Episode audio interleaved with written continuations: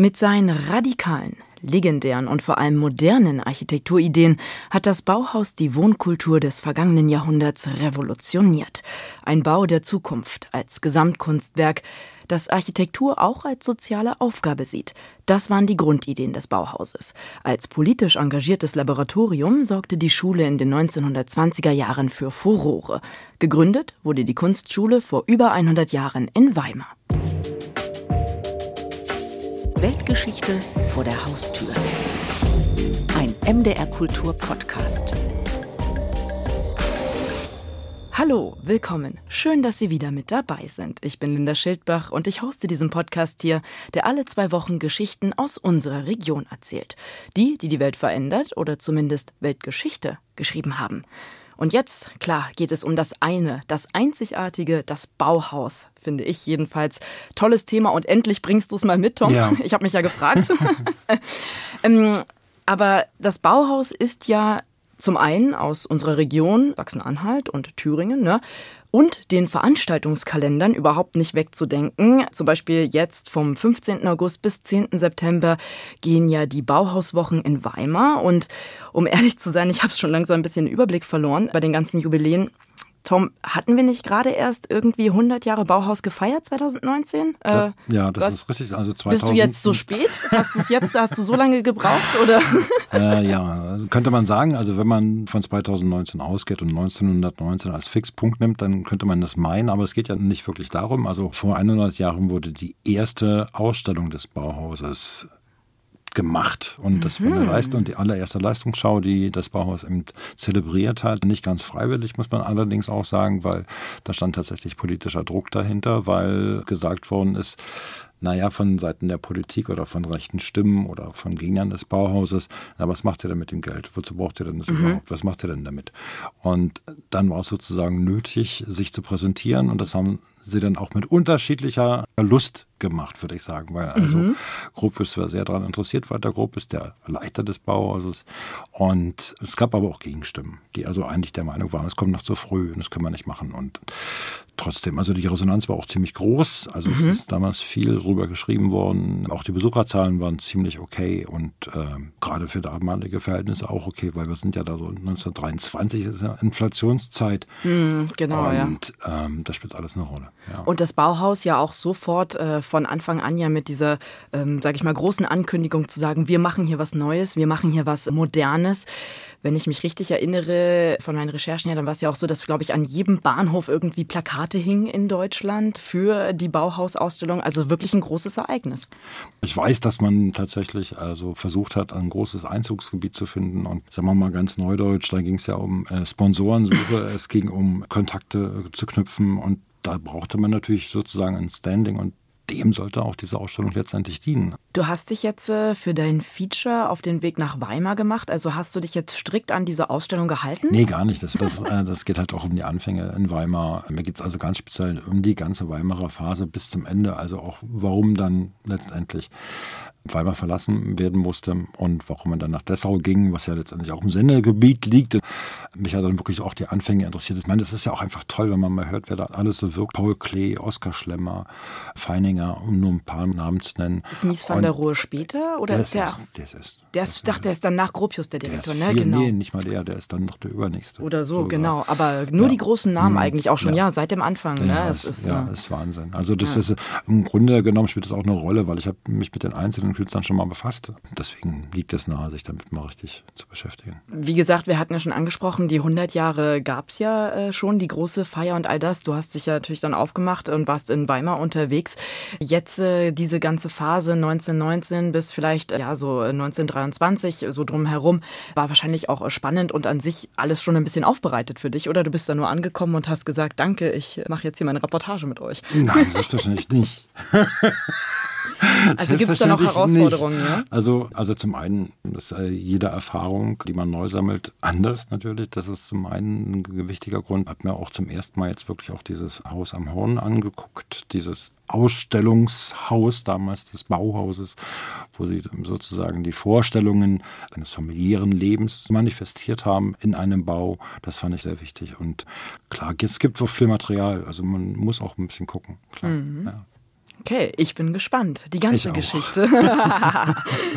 die ganze Geschichte, die hören Sie jetzt im Feature von Thomas Hartmann, gesprochen wie immer von der wunderbaren Conny Wolter.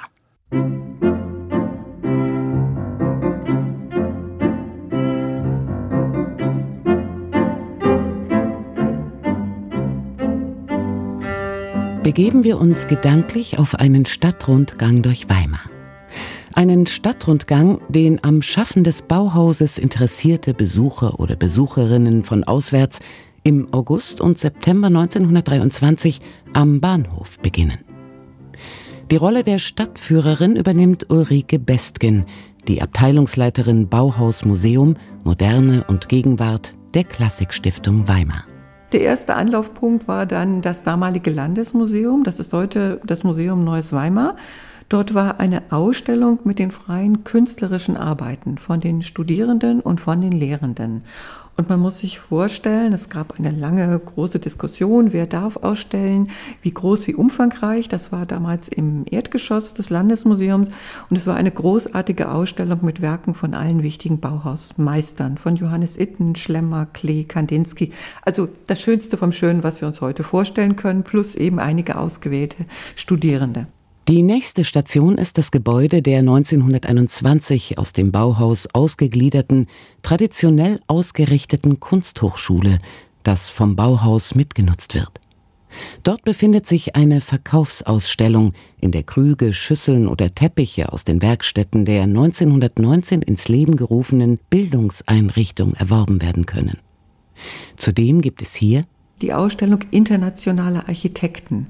Das war etwas, was Gropius ganz gezielt dann auch parallel noch zu den vielen anderen Aktivitäten vorangetrieben hat, dass er nämlich die wichtigsten Architekten der damaligen Zeit, und das sind wirklich berühmte Namen heute wie Le Corbusier, Mies van der Rohe und so weiter, eingeladen hat, Objekte nach Weimar zu schicken, um dort eine Übersicht über die neuesten Entwicklungen in der Architektur zu zeigen.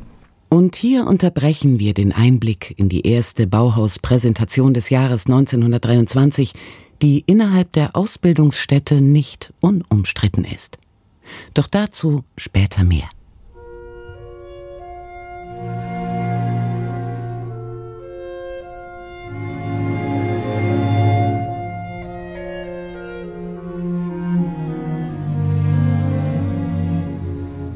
Das Endziel aller bildnerischen Tätigkeit ist der Bau.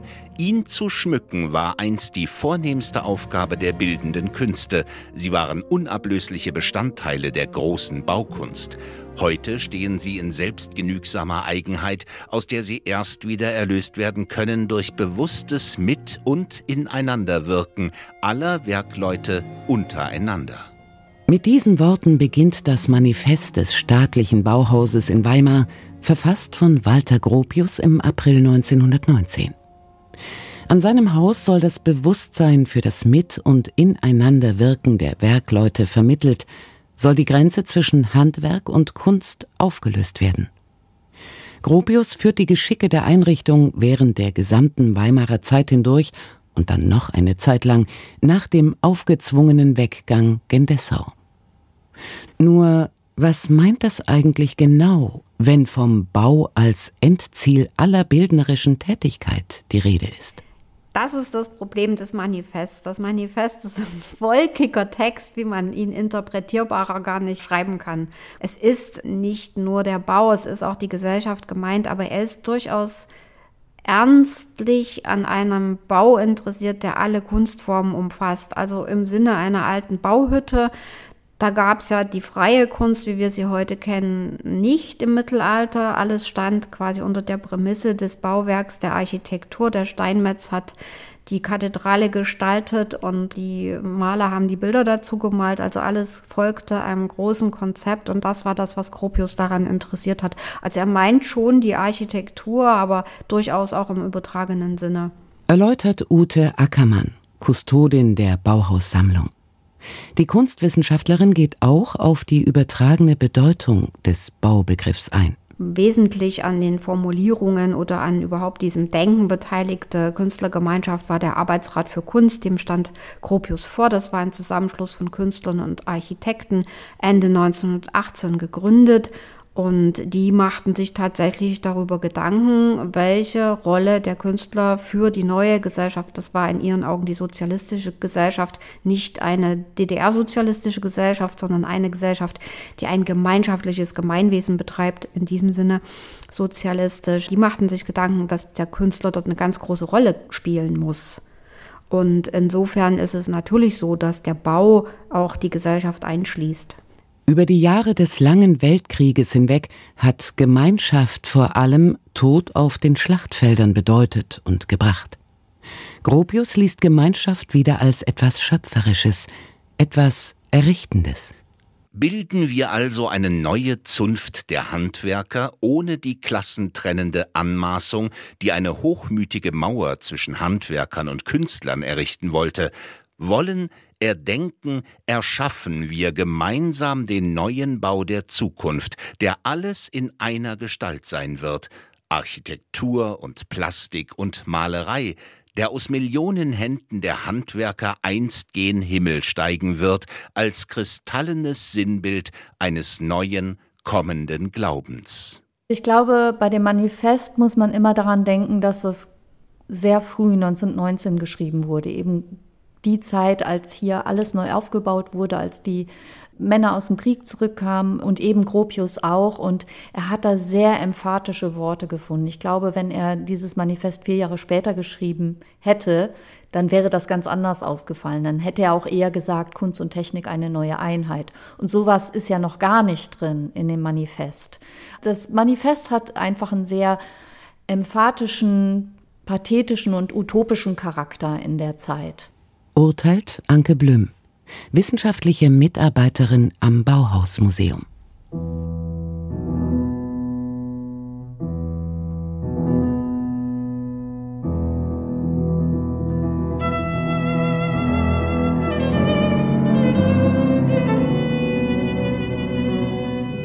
Tüchtige Handwerker oder selbstständig schaffende Künstler sollen laut Programm am Bauhaus erzogen werden. Es heißt dort allerdings klipp und klar, Kunst entsteht oberhalb aller Methoden. Sie ist an sich nicht lehrbar, wohl aber das Handwerk. Architekten, Maler, Bildhauer sind Handwerker im Ursinn des Wortes. Deshalb wird als unerlässliche Grundlage für alles bildnerische Schaffen die gründliche handwerkliche Ausbildung aller Studierenden in Werkstätten und auf Probier- und Werkplätzen gefordert. Am Bauhaus ist das Verhältnis von Handwerk und Kunst damit formulierend, dass es sagt, die Schule ist Dienerin der Werkstatt. Das heißt, alles, was an der Schule ausgebildet wird, alles, was die Lehrer Klee, Kandinsky, Gruno, Schlemmer und so weiter lehren, kunsttheoretisch oder als Gestaltungsgrundlage, dient dem Handwerk. Es gibt keine Ausbildungszielfreier Künstler, Maler, Grafiker, höchstens Dekorationsmaler. Das gibt es da nicht. Man ordnet sich wirklich dem Handwerk unter. Entsprechend heißen die Auszubildenden Lehrlinge und Gesellen, die Lehrer Meister. Die einzelnen Werkstätten wie Wandmalerei, Töpferei, Weberei oder Tischlerei werden von Künstlern als Formmeister und einem Handwerker als Werkmeister gelenkt. Das Bauhaus funktioniert, sagen wir mal, ab 1920, 21 dann mittelgut.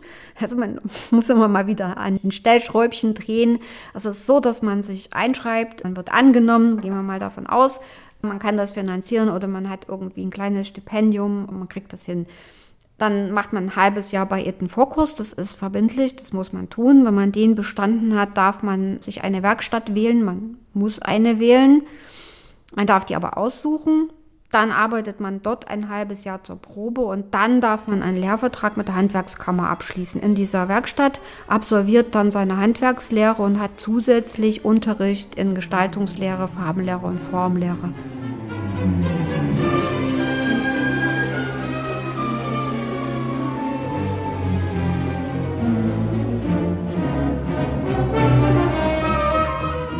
Alter, Geschlecht, Nationalität – All das spielt bei der Aufnahme ans Bauhaus keine Rolle.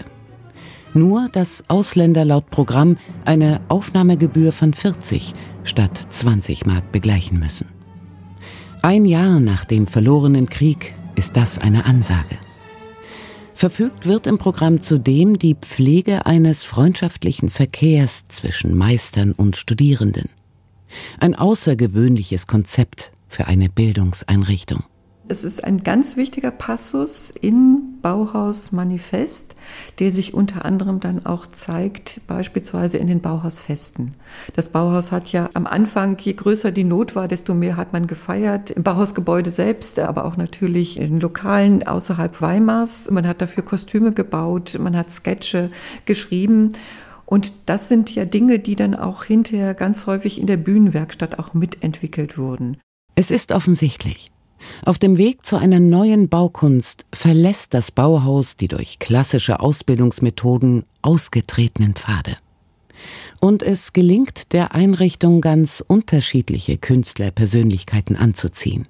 Paul Klee, Lionel Feininger, Wassili Kandinsky, Gerhard Marx, Oskar Schlemmer kommen hier zum Zuge. Gruppe sagt, jeder von denen ist nützlich, jeder bringt eine eigenwillige Gestaltungsweise mit, und die sind alle wichtig. Und das finde ich auch das Großartige an Weimar, dass das so ein fragiles und trotzdem funktionierendes Gleichgewicht von starken, ganz unterschiedlichen Künstlerpersönlichkeiten ist. Jeder hatte seine Funktion, jeder hatte etwas beizutragen. Also jeder konnte da im Grunde sich wirklich seiner Natur und seiner Persönlichkeit entsprechend am Bauhaus wichtig und angenommen fühlen. Was sich am Bauhaus für Gropius und Co. weniger glücklich gestaltet, ist ausgerechnet die Architekturausbildung. Interessanterweise ist es ja überhaupt erstmal so, dass es bis 1928 am Bauhaus überhaupt gar keine Architekturabteilung gibt. Er fängt erstmal bei den unterschiedlichen Handwerken an, bei den unterschiedlichen Werkstätten, aber wirklichen Architekturunterricht einzuführen, wäre dann sehr aufwendig gewesen und dafür hatte er erstmal gar nicht das Geld und das Personal. Zudem weiß man am Bauhaus nicht, wie die neue Architektur aussehen soll.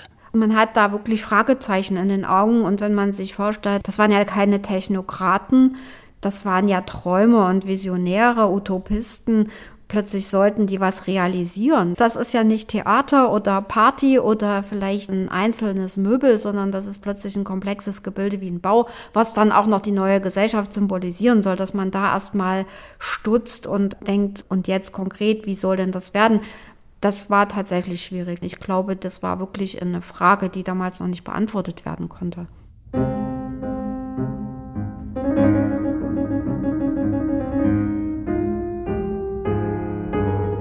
Obwohl die Verschiedenheit der Künstlerpersönlichkeiten am Bauhaus hochgehalten wird, Differenzen bleiben nicht aus.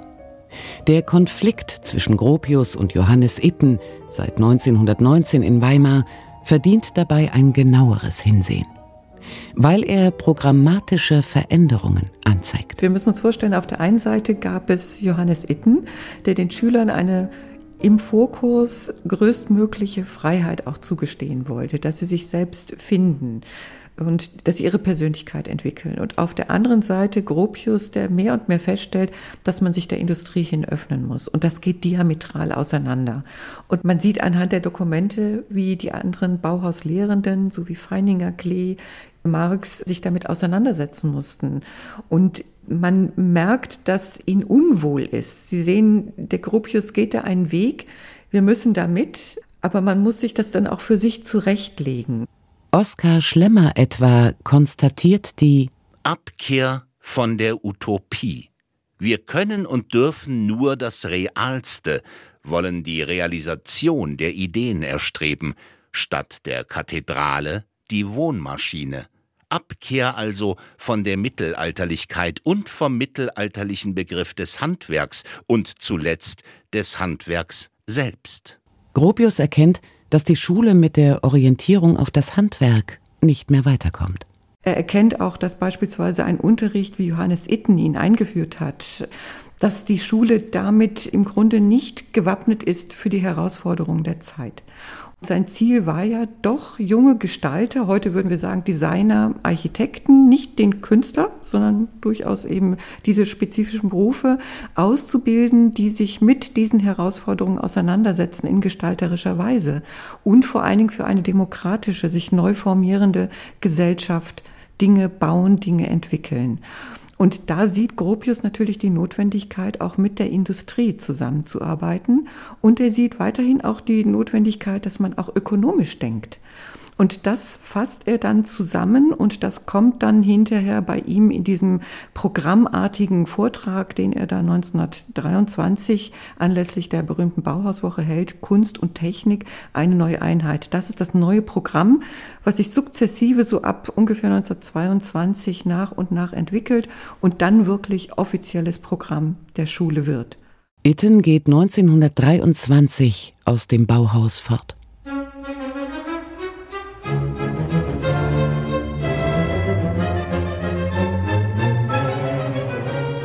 Von den programmatischen zu den politischen Konflikten um die Ausbildungsstätte. Ja, ich glaube, man kann sich das heute nicht mehr vorstellen, wie aufwühlend und zerrissen diese Zeiten waren. Der Krieg war verloren, der Herzog hatte hier abgedankt, es gab ein neues politisches System. Es gab auf einmal einen Landtag, in dem Parteien miteinander diskutierten, es gab eine Geschäftsordnung, es gab auf einmal demokratische Abstimmungsprozesse und das ist etwas, was ganz neu eingeübt werden musste und was aber auch zu enormen Streitigkeiten und Kämpfen führte. Und das Bauhaus war auch immer Ziel wieder dieser Streitigkeiten, weil es darum ging, Haushaltsmittel für das Bauhaus bereitzustellen von Thüringen. Und das wollten viele rechte Politiker nicht oder rechtsorientierte Politiker.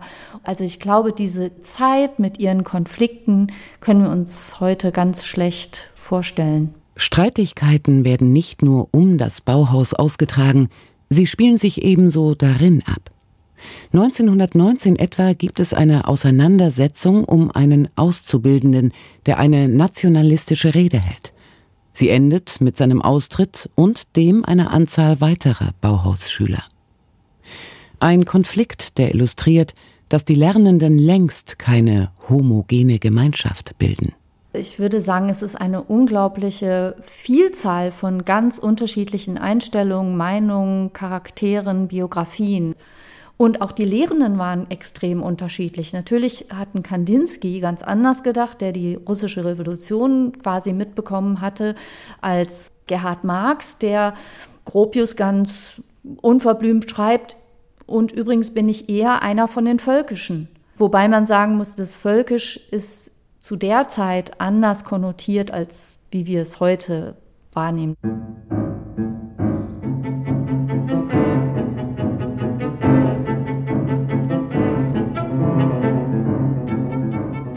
Die Bauhausausstellung von 1923 in Weimar, sie ist im Grunde genommen das Resultat der Debatten um die Finanzierung des Bauhauses. Seitens der Thüringer Landesregierung, des Geldgebers also, wird der Wunsch geäußert, dass das Bauhaus einmal eine Leistungsschau zeigt für die Öffentlichkeit, auch um zu beruhigen. Und insofern ist diese Ausstellung vor diesem Hintergrund auch erstmal so eine Vergewisserung auch der Leistungen des Bauhauses zu sehen. Das Bauhaus selbst hat sie sicherlich auch dahingehend als sehr wichtig empfunden, dass man die Kritik, die ständig geäußert wurde, dass man dieser Kritik auch einmal etwas entgegensetzen wollte. Nicht jeder am Bauhaus zeigt sich jedoch von dieser Ausstellung überzeugt. Feininger wie Klee etwa glauben, die Einrichtung sei noch nicht so weit, die Ausstellung komme zu früh. Gropius erkennt aber die Chancen, dass er das Bauhaus mit dieser Ausstellung auch international und national bekannt machen kann und drängt dann wirklich die ganze Schule so ab Herbst 1922, dass diese Ausstellung im Sommer 23 stattfindet. Gropius hat bei dieser Veranstaltung durchaus kommerzielle Aspekte im Blick. Die Bauhausausstellung war ein riesiges Event, muss man heute sagen. Und es war für Walter Gropius im Vorfeld aber auch, man kann es anhand der Akten auch sehr gut nachvollziehen, eine Möglichkeit, dass er versuchen wollte, dass die Objekte, die in den Produktivwerkstätten auch hergestellt werden, dass man natürlich über die Bauhausausstellung ein großes Publikum auch nach Weimar zieht, um damit auch Vertriebsmöglichkeiten zu finden und Kunden zu finden. Zudem hofft Gropius auf spendable Geldgeber.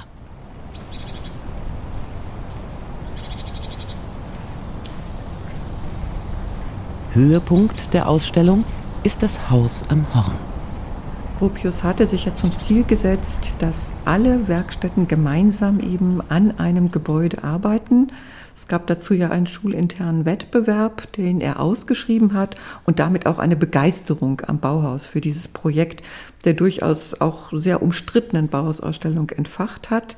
Und ausgewählt wurde der Entwurf von Georg Muche, also ein kleines Gebäude, ausgeführt für eine Familie mit zwei Kindern, freistehend, also der Traum eigentlich eines Einfamilienhauses, wie wir uns das heute vorstellen. Ein Grundriss, der an eine kleine, doch ja Renaissance-Villa auch sich dann angliedert. Das ist das einzige Haus, was das Bauhaus in Weimar gebaut hat, mit einem quadratischen Grundriss mit einem großen Mittelraum und den schiffskabinenartigen Räumen für die einzelnen Bewohner. Also ein Konzept, wo auch Individualität und Gemeinsamkeit gelebt werden kann. Und das ist ein Haus für Weimar völlig untypisch mit einem Flachdach, also eine ganz, ganz moderne Architektur. Die ist dann gemeinschaftlich entstanden. Alle Ausstattung wurde vom Bauhauswerkstätten erzeugt. Das Haus wurde vom Bauhaus entworfen und von Firmen gebaut. Es ist schon der Versuch, günstig auf neue Art eine ganz neue Form des Wohnens zu schaffen. Erstmal ganz generell gesprochen. Ob das dann funktioniert, ob das sich alles bewährt, das steht dann auf einem anderen Blatt. Aber es war erstmal ein Versuch, wir müssen einfach mal alles ganz neu denken.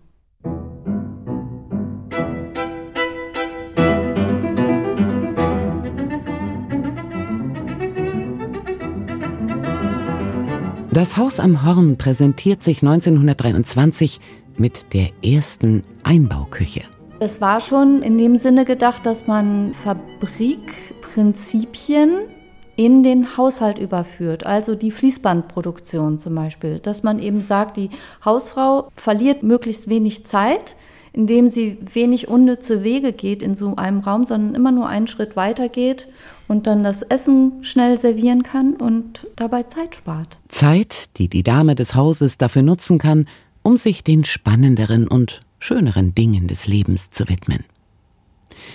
Die ursprünglichen Möbel des Ausstellungshöhepunktes von 1923 sind inzwischen allerdings weitestgehend verloren gegangen. Insofern ist das, was man heute sieht, entweder Rekonstruktionen im Haus am Horn oder aber wir haben natürlich an bestimmten Stellen die Möbel dann als eine Art Linienmöbel nachempfunden, sodass man das Verhältnis des Möbels auch zum Raum nachvollziehen kann. Während der Bauhausausstellung in den Augusttagen findet zusätzlich eine Bauhauswoche statt. So wird im Deutschen Nationaltheater Schlemmers Triadisches Ballett gezeigt. Es gab Vorführungen vom Mechanischen Kabarett in Jena, das war ein Studentenprogramm, auch Sketche von Oskar Schlemmer.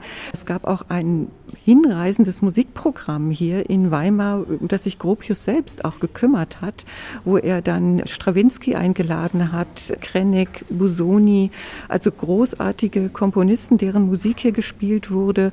Und er hat dann auch einen der wichtigsten Dirigenten nach Weimar geholt nämlich Hermann Scherchen.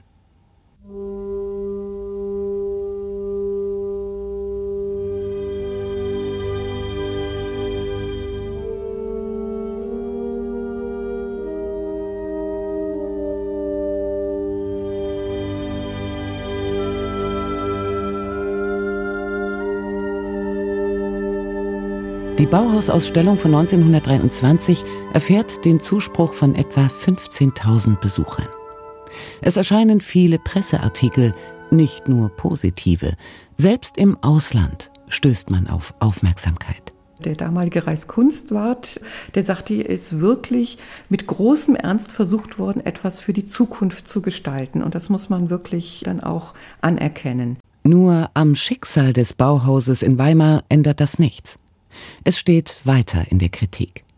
Und als nach dem 10. Februar 1924 ein Bündnis aus liberalen und konservativen Kräften die Geschicke Thüringens lenkt, nämlich der Thüringer Ordnungsbund, sind die Weimarer Tage des Bauhauses endgültig gezählt. Bald schon wird der Etat straff eingekürzt, die Schule ist nicht mehr lebensfähig. Und so bedarf es einer neuen Bleibe. Gropius und das Bauhaus ziehen um nach Dessau.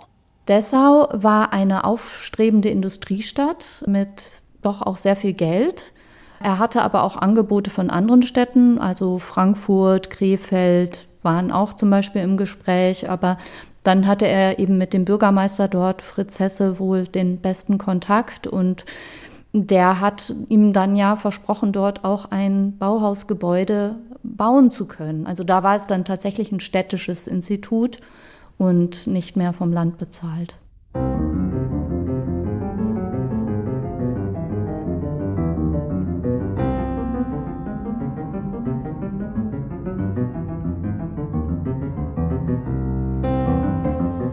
Wer sich näher mit der Geschichte des Bauhauses befassen will, dem sei ein Besuch des Bauhausmuseums in Weimar ans Herz gelegt. Es wartet mit einem echten Highlight auf. Die historische Bauhaussammlung, also die älteste Bauhaussammlung weltweit, die Walter Gropius 1925 zusammen mit dem damaligen Museumsdirektor kuratiert hat, zusammengestellt hat. Es sind 168 Objekte aus verschiedenen Werkstätten, die wir in einer großen Vitrine inszeniert haben, die Gropius damals als wichtig erachtete, um sie in Weimar zurückzulassen. Er wollte, dass hier eine Dokumentation des Bauhauses zurückbleibt.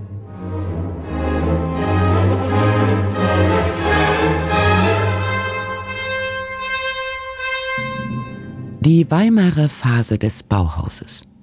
Sie umfasst eine kurze, viel zu kurze Phase, auch wenn darin Bedeutendes geschieht und die Geschichte des Hauses in Dessau fortgeschrieben wird. Denn der Umzug des Bauhauses bedeutet in Weimar einen Sieg der Engstirnigkeit. Weil es immer wieder Menschen gibt, Regierungen gibt, die neue Ideen, neues Denken und ständige Kreativität als Gefahr empfinden.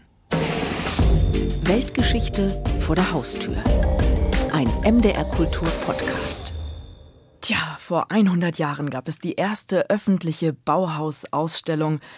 Also Tom, ich muss sagen, ich wäre echt gerne mit dabei gewesen. Ja, das, ich hätte es wirklich so gerne gesehen. Ja, das ist wahr. Also das, Oder? das geht mir ganz genauso. Also, also das liegt mir schon die ganze Zeit am Herzen. Also die, mhm. ganze, die ganze Ausrichtung. Ja. Äh, auch die Künstler, die da mitgemacht haben. Also wie, wie gesagt, Paul Klee. Kandinsky, äh, Feininger. Ja, oh. Genau. Also das sind sehr spannende Geschichten jeweils und natürlich auch sehr spannend die Kunst, die sie gemacht haben. Und ich finde das ja auch bemerkenswert, dass die sich alle dort an einem Ort treffen, dass die ja. halt bereit sind, diese individuelle Kraft in ein gemeinsames Projekt stecken wollen und können. Und das, mhm. äh, klar, es gibt dann auch natürlich, wie gesagt, wie überall in solchen Fällen auch Twists und äh, Auseinandersetzungen. Aber generell finde ich das Bemühen darum, finde ich bemerkenswert. Ja, also, wirklich dieser Vorsatz, ne? Mhm. Das Bemühen, der Vorsatz zu sagen, wir können da zusammen Wege beschreiten. Mhm. Und dann fand ich ja zum Beispiel auch sehr interessant, dass die schon in dem Urprogramm formuliert haben, also das 1919er Tom, ha Tom Hartmann holt jetzt das Original das, genau, Manuskript das, raus. Ja, genau. Nein, nein, das hab, ist ein normales hier, Buch. Hier, ja, äh, Pflege freundschaftlichen Verkehrs zwischen Meistern und Studierenden außerhalb der Arbeit. Dabei Theater, Vorträge, Dichtkunst, Musik, Kostümfeste. Aufbau eines breiteren Zeremoniells bei diesen Zusammenkünften. Das heißt also eines heiteren, nicht breiteren Aufbau eines heiteren Zeremoniells bei diesen Zusammenkünften. Damals gab es aber auch schon Marihuana. Ja, genau. ja, genau. Und das heißt also, du hast also von vornherein auch ein ganz anderes Miteinander, was sich ja. also nicht nur unter den Meistern dort abspielt, sondern ja. du hast natürlich dann auch von vornherein ein anderes Verhältnis zwischen den Meistern und den Lehrlingen. Genau, und es wird ja eigentlich äh, das kleine Wort freundschaftlich ne? Hm? zeigt ja. ja auch Unterstützung. Ja. Also das finde ich auch spannend, dass man dieses Wort wählt, um zu sagen, ne, also nicht nur, dass wir, wir haben alle miteinander irgendwie in unserem Privatleben auch zu tun, sondern dieses Wort freundschaftlich macht ja eigentlich eine ganz andere ist dann nicht mehr dieselbe Hierarchie auch. Ne? Nee, genau. genau. Sondern ich, es geht um, um anderen Umgang, um rücksichtsvoll, um Unterstützung. Ja, Spaß könnte man auch sagen, mhm. oder? In Freundschaft würde ich Spaß immer mit reinrechnen. Denke ich schon, ja. Ja, ja. ja. Ob das immer so geklappt hat? Nein. ja gut, aber Drama gehört ja auch dazu. Genau, nee, aber das ist Gerade wirklich, das ist wirklich spannend, ja, ja.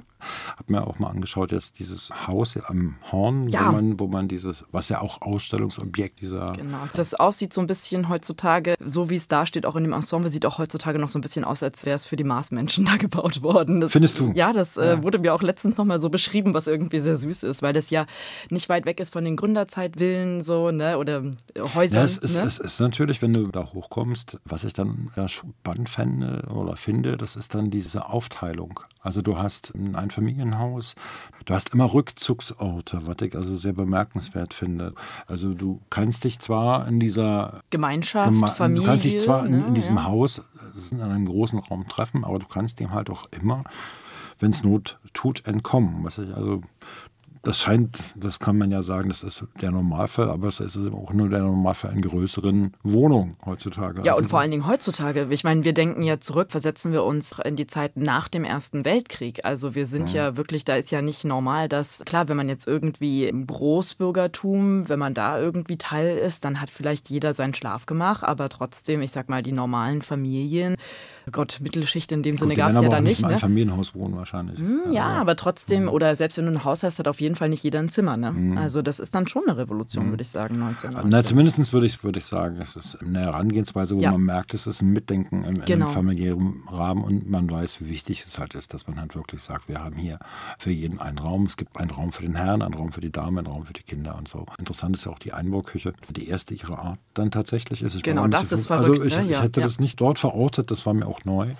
Ich fand es ein bisschen lustig, weil tatsächlich ich hatte so ein bisschen die Assoziation, aber das war gar nicht ich, der die Assoziation hatte, sondern meine Freundin, die sagte, sie so ein bisschen an eine Puppenstube, aber sie so kleiner wirkt, so diese ja. Einbau, Einbauküche. Quasi unsere Phänomen. Einbauküche, die wir heutzutage gewohnt sind, ist gewachsen seit der Idee des Konzeptes. Weiß ich gar nicht. ich meine, ich habe gar keine Einbauküche, muss ich sagen. Ich habe also. eine. Also glaube ich jedenfalls, dass eine Einbauküche ist. Aber trotzdem, es ist ja wirklich heutzutage so ein Selbstverständnis, dass es Einbauküchen einfach gibt. Ne? Mhm. Mhm. Ähm, äh, nach einer Wohnung sucht äh, mit EBK.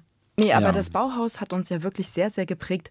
Auch einfach, ich glaube, vieles ist heutzutage so verständlich, aber damals war das so revolutionär und neu. Mhm. Und deshalb würde ich immer so liebend gerne in die Zeit reisen, um einfach zu sehen, wie das damals auch gewirkt hat auf die Leute, wie neu das war. Weil ich meine, klar, teilweise ist es heutzutage, wie man sich denkt, wie kann das nach 100 Jahren immer noch so modern wirken? Aber es gibt auch viele Sachen, wo man einfach sagt, ja klar, logisch, weil wir haben es seitdem schon ganz oft gesehen und es ist Teil unseres, mhm. unserer, sag ich mal, unseres kulturellen. Hast du zweifelsohne recht. Ne? Ja. Hm? Hast du zweifelsohne recht. Ja, genau. Und äh, ja, das, das kannst du doch mal wiederholen. Nein, aber und, äh, und deshalb würde ich so gerne in die Zeit reisen. Genau, und deshalb wollte ich auch nochmal auf dieses politische Klima zu der Zeit zurückkommen, weil, also ich verstehe natürlich, dass Konservative, wenn da sowas Neues kommt, Künstlerinnen und Künstler, die was ganz Modernes schaffen wollen, was irgendwie so noch gar nicht da war, dass man als Konservativer da erstmal sagt, oh, Moment, Moment. Ja, die äh, Frage ne? ist ja, und Skepsis hat, ist klar, aber dieser das wirklich so von so wirklich rechts und dann, was ja dann später auch die Nationalsozialisten, dass die mit so einer Vehemenz dagegen waren seit Anfang an. Das finde ich immer so erschütternd irgendwie. Mhm. Das ähm, Interessante ist, dass ja dieses Politische gar nicht so eindeutig im Bauhaus ist. Du hast ja da auch unterschiedliche Strömungen. Also die sind ja nicht von vornherein alle links, die da arbeiten. Du ja, hast ja auch ja. ganz andere. Also Grobis hat ja auch zum Beispiel 1900, gleich am 19, gleich am Anfang gesagt, wir machen ja nichts Politisches. Politische Arbeit wird strikt untersagt. Mhm. Und ähm, das ist äh, eine Geschichte, die mag man überraschend finden. Und es gab auch Leute, die also gar nicht links standen und trotzdem da am Bauhaus waren. Also das, das muss man sich immer mal vor Augen halten. Aber es ist trotzdem schade, in einer gewissen Weise zu sehen, dass man so ein tolles äh, Projekt hatte. Und heutzutage ist ja das Bauhaus auch überall in der Welt bekannt. Genau. Aber warum ist es überall in der Welt bekannt? Also ein Grund dafür ist ja auch, dass sie halt alle emigrieren mussten, ja. Dass sie mhm. halt Deutschland ja, verlassen mussten. Ja, zumindest in alle Winde zerstreut wurden. Genau. Sind ja nicht alle emigriert. Du hast natürlich ganz unterschiedliche ähm, Lebensgeschichten, die dahinter stehen. Ja, man möchte ja trotzdem schon manchmal Was wäre wenn spielen. Die Geschichte vom Bauhaus ist ja, dass sie am Anfang sind sie ja staatlich in Weimar ja. und in Dessau. Hm. Und nachdem sie dann, wenn sie in Dessau nach den Wahlen 31, als dann die NSDAP stärkste Partei wird, da war ja ein konkretes Wahlziel, war ja die Schließung hm. des Bauhauses, hm. weil sie es sogar verhasst haben. Und dann hm. ist das Bauhaus nach Berlin naja, gegangen gesagt, und war ja. privat, also hm. um zu sagen, jetzt machen wir es privat und das hat hm. nicht geklappt. Ne? Ja. Aber was wäre, wenn? Das ist hm. na gut, das kann man sich immer fragen in der Geschichte. Ja, das ist klar, dass die 33 nicht, nicht weitermachen können und dann Nazis ist ja völlig klar. Und ja. die, die, Frage ist natürlich trotzdem, da hast du natürlich völlig recht, was wäre, wenn die zusammengeblieben wären. Ich glaube, es wäre wahrscheinlich gar nicht gegangen, weil irgendwann mal sich der Individualismus so Vielleicht. Bahn gebrochen hätte. Oder was dann noch entstanden so. Vielleicht würden wir ganz anders man, wohnen. Ja. Absolut. Übrigens, die Frage, die ich dir seit Anfang an stellen wollte, ist, würdest du denn gerne in einem Bauhaushaus wohnen? Also in, Wenn du könntest, alle äh, Mittel der Welt? dieses ähm, Musterhaus am Horn, was ja Teil dieser Ausstellung war. ja, also ich habe mich das äh, gefragt und dachte, als ich dann da war, nie.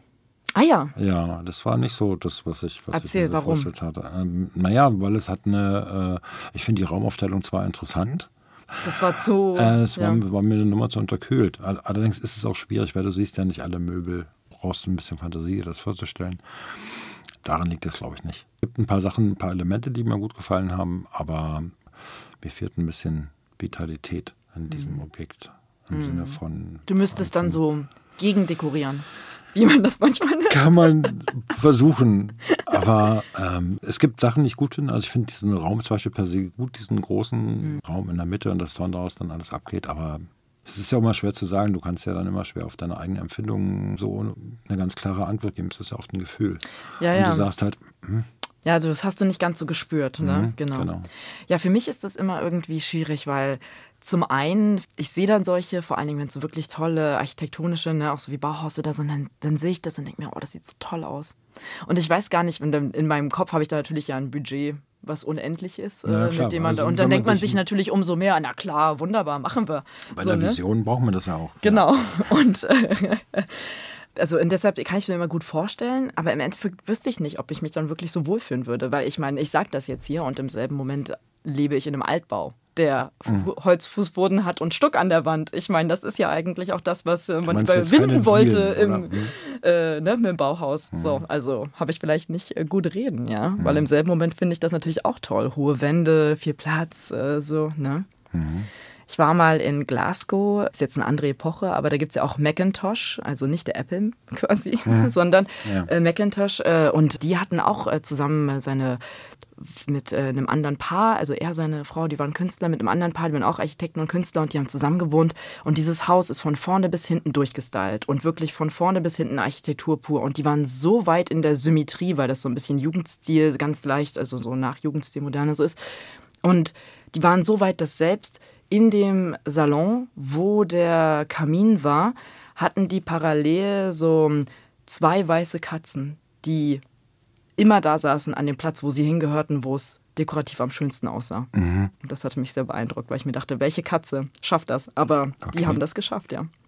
Und- also Design überzeugt mich immer, will ich damit sagen. Aber du fandest es gut.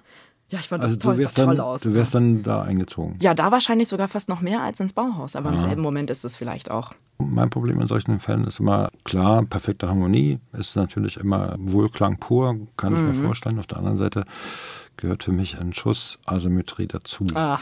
So, gut. Tja, mit diesen Worten. Und weitere spannende Weltgeschichten vor der Haustür, die hören Sie in unserem gleichnamigen MDR Kultur Podcast.